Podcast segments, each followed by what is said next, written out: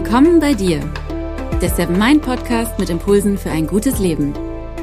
Für alle, die mehr Achtsamkeit und Gelassenheit in ihren Alltag bringen möchten.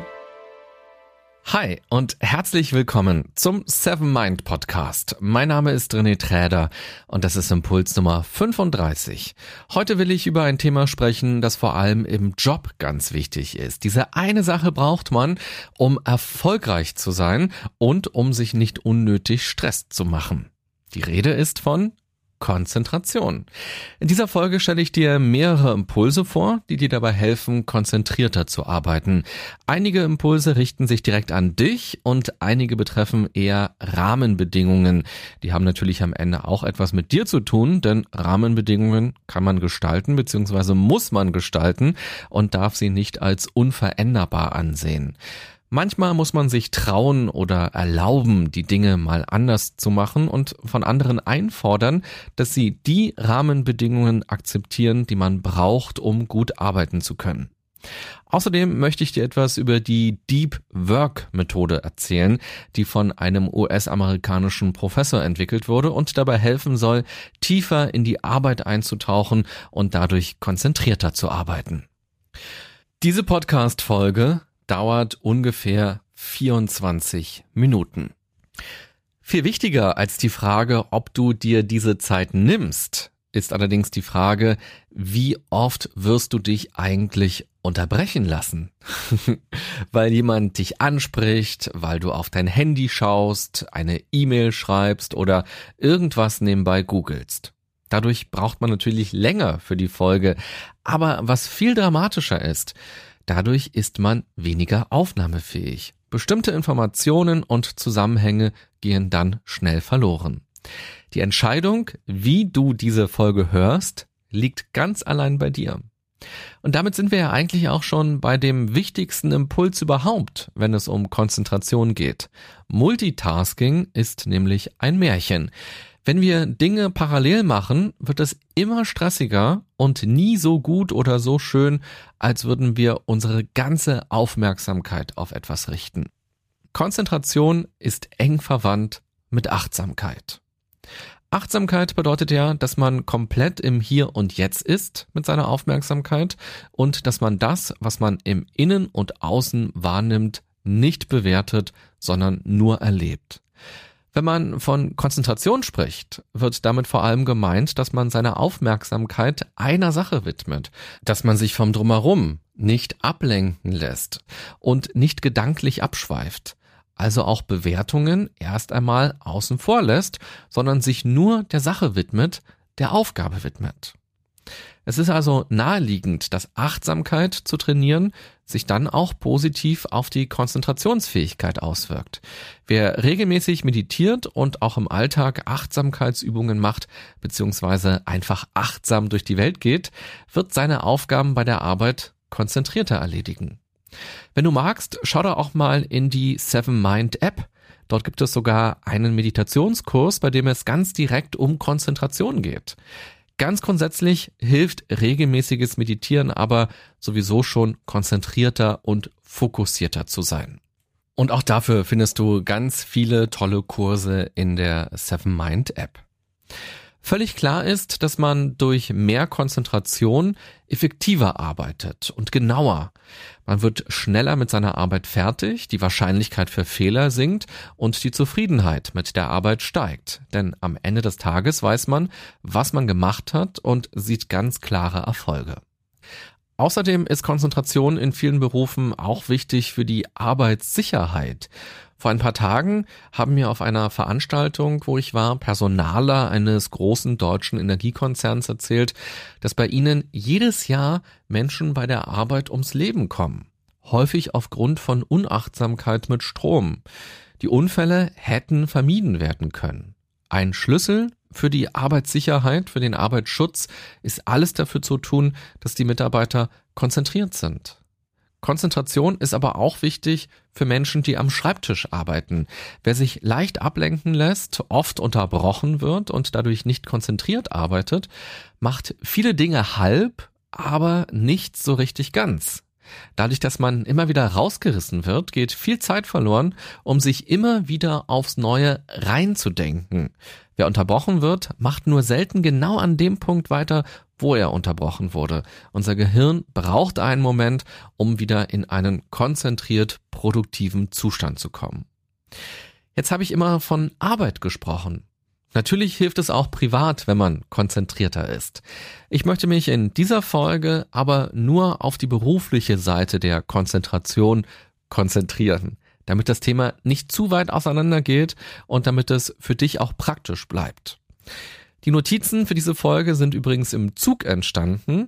Kurz nachdem ich meinen Laptop aufklappte, fiel mir das WLAN-Zeichen im ICE auf und die Verlockung war groß, das Internet anzumachen. Nur mal schnell die Mails checken. Wollte ich nicht sowieso noch auf eine Mail antworten? Und natürlich könnte ich auch noch mal kurz auf meiner Facebook-Seite vorbeischauen und bei Twitter und auf meinem YouTube-Kanal noch einen Kommentar beantworten. Weil ich aber die Notizen für diese Folge machen wollte und es auch noch um Konzentration geht, war klar, das Internet bleibt aus. Die drei Stunden Zugfahrt sind sowieso schneller vorbei, als man es fassen kann. Und wenn ich in den Berliner Hauptbahnhof einfahre, hänge ich ansonsten irgendwo im Internet fest, ohne zu wissen, wie ich da eigentlich hingekommen bin auf dieser Seite. Ich glaube, ich habe es neulich schon mal in einer anderen Folge erzählt, aber weil es so gut passt und auch so wichtig ist, möchte ich es gerne noch einmal erwähnen. Vor kurzem bin ich auf einer Veranstaltung mit einer Frau ins Gespräch gekommen, die Schreibworkshops für Wissenschaftler anbietet. Allerdings bringt sie ihnen nicht bei, wie man verständlich schreibt zum Beispiel, sondern sie bietet nur die Struktur zum Schreiben an. Und das bedeutet vor allem, dass sie nur für eine Stunde pro Tag das Internet anmacht.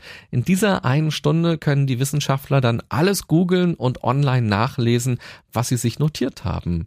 In der Zeit der echten Produktivität sollen sie aber erstmal alles zu Papier bringen oder eben in den Laptop tippen, was sie zu dem jeweiligen Thema zu sagen haben oder aber in Büchern recherchieren. Denn das Recherchieren im Internet hat ja nochmal ganz andere Mechanismen, weil man da nicht einfach nur von A nach B kommt, sondern von A nach X und Y.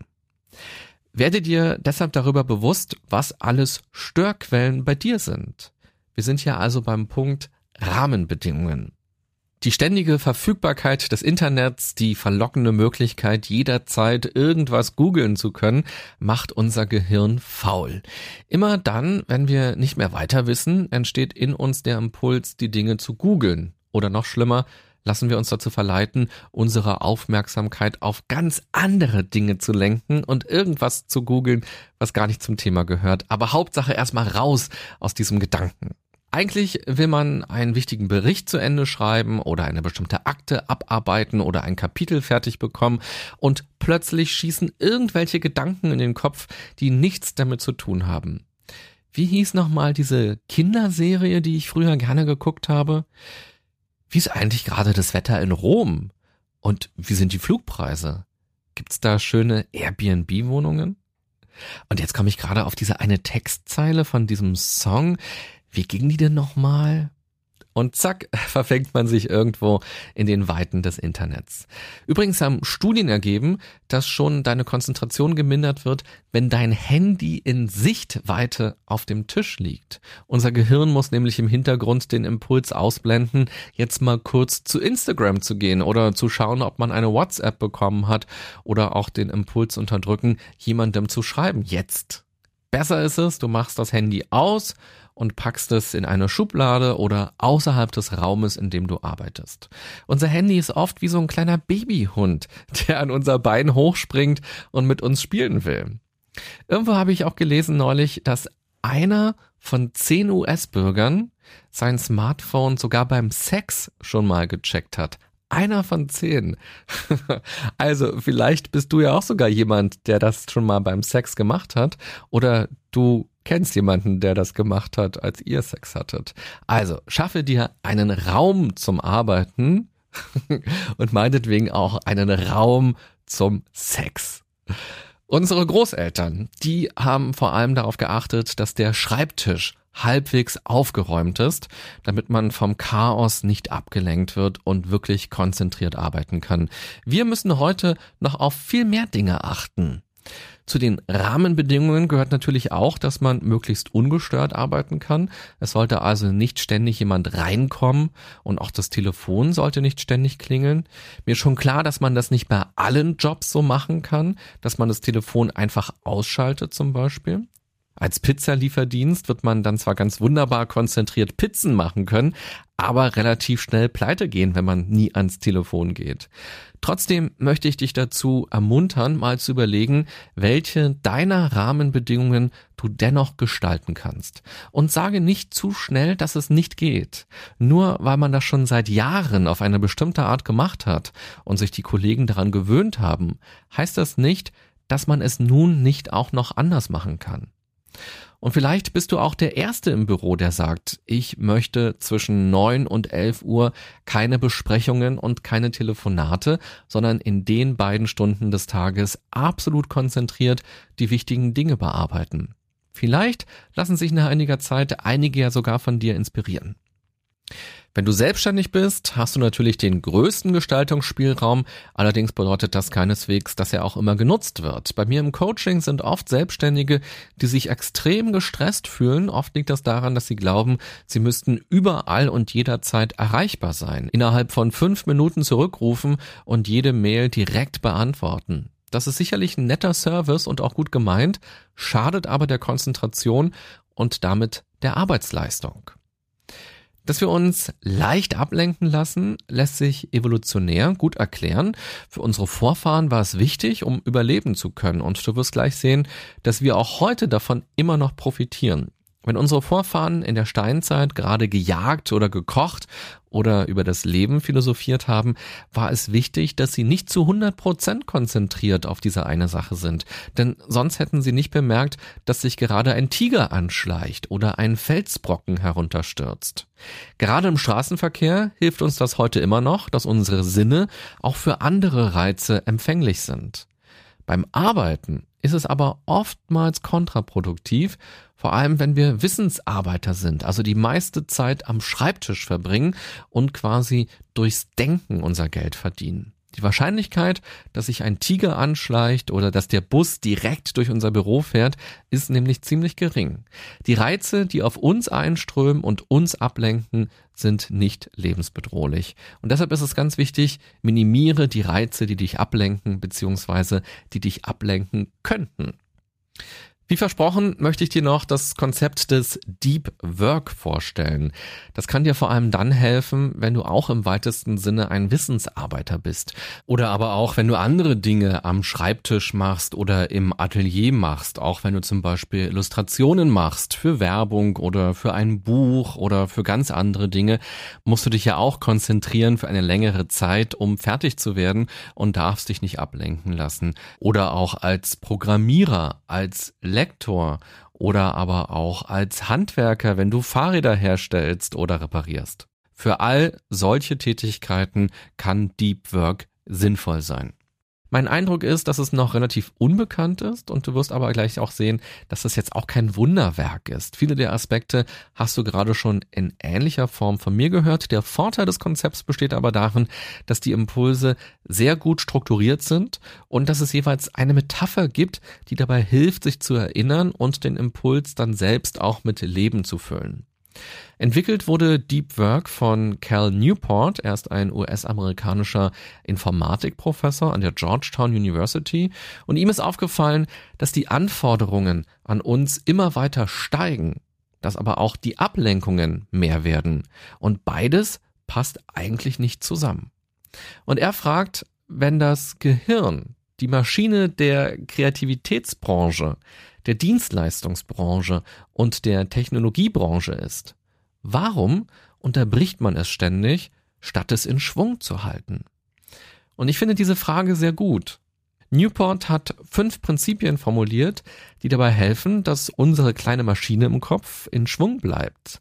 Er nennt diese Prinzipien Philosophien. Prinzip Nummer eins ist die Mönchstum-Philosophie. Mönche schotten sich von der Außenwelt ab. Einerseits blenden sie die Außenwelt aus durch die Art, wie sie sich mit den Dingen befassen. Andererseits leben sie im Kloster hinter Mauern.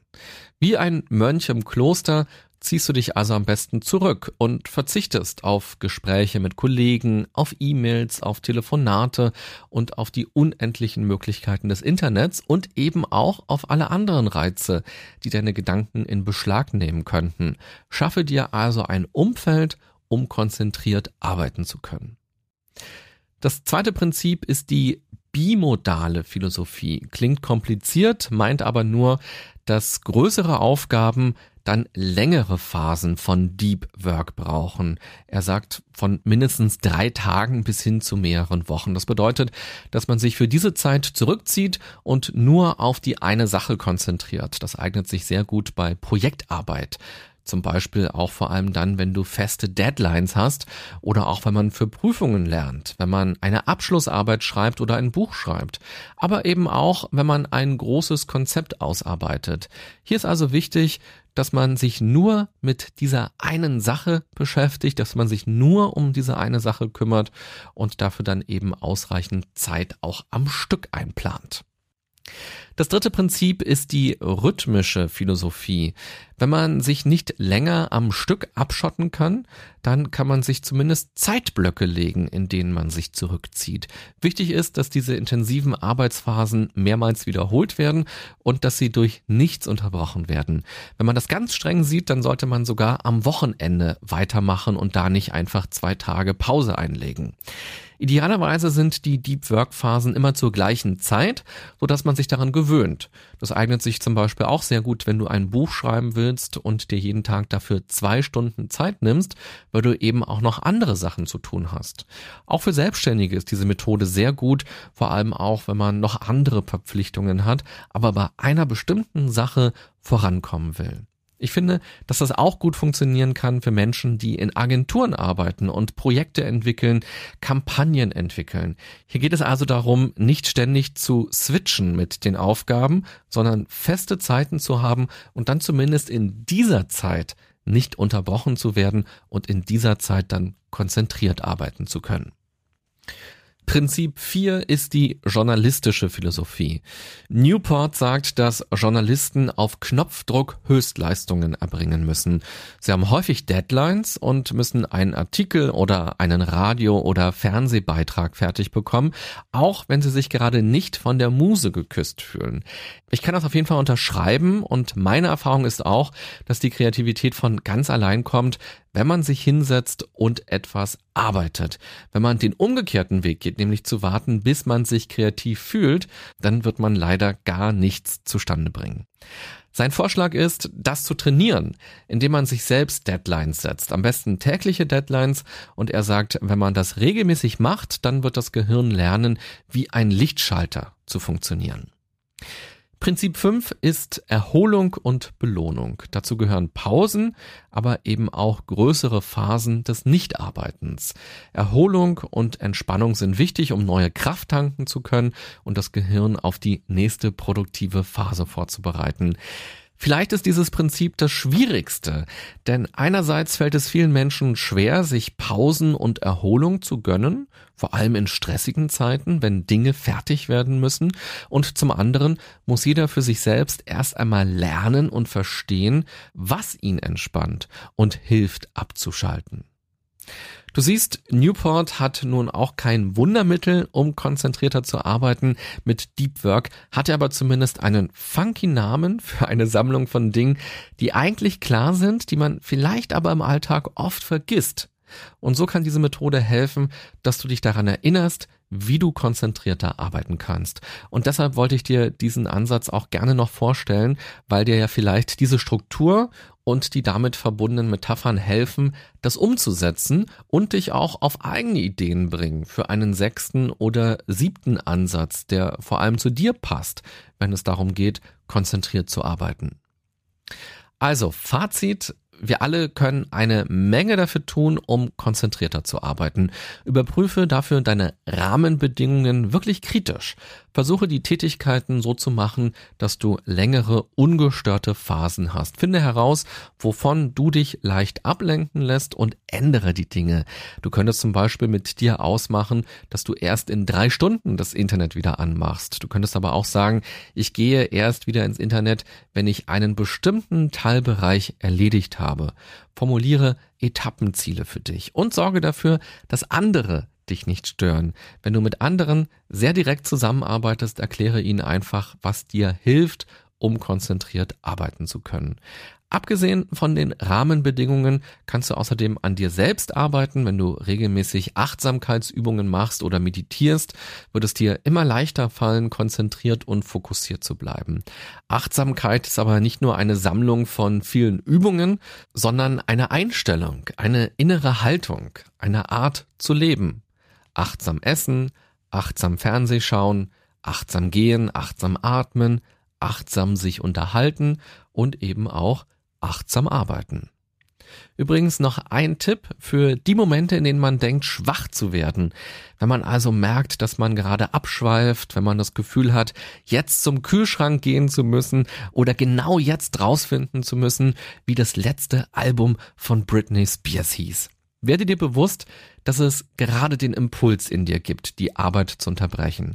Wenn es wirklich nötig ist, dann mach eine Pause, versuche aber zu erkennen, ob die innere Unruhe eher etwas damit zu tun hat, dass es gerade inhaltlich schwierig ist und du deshalb aus der Situation fliehen willst und dein Gehirn dir gerade nur Gründe und Argumente liefert. Stelle dir vor, wie schön das nachher sein wird, wenn du dein Arbeitspensum geschafft hast weil du konzentriert weitergearbeitet hast und dich nicht hast ablenken lassen. Denke daran, wie unbeschwert du nachher die Pause oder den Feierabend genießen kannst, wenn du alles geschafft hast und auch noch zufrieden mit der Qualität bist. Und glaube mir, die Britneys und die Kühlschränke dieser Welt, die können warten. Multitasking und Unterbrechungen schaden deiner Konzentration und damit schaden sie deiner Produktivität, deiner Effektivität, deiner Kreativität und noch so manch anderer Ivität. Am Ende der Folge möchte ich dich wieder einladen, mit mir in Kontakt zu treten. Du kannst mir gerne schreiben, welcher Impuls für dich ganz besonders wichtig war, was du umsetzen willst, oder du kannst mir gerne auch mal schreiben, wenn du Impulse aus den Folgen ausprobiert hast und dann mir erzählen, wie hat sich das eigentlich angefühlt und was hat sich bei dir verändert. Außerdem interessieren mich immer auch eure Gedanken dazu.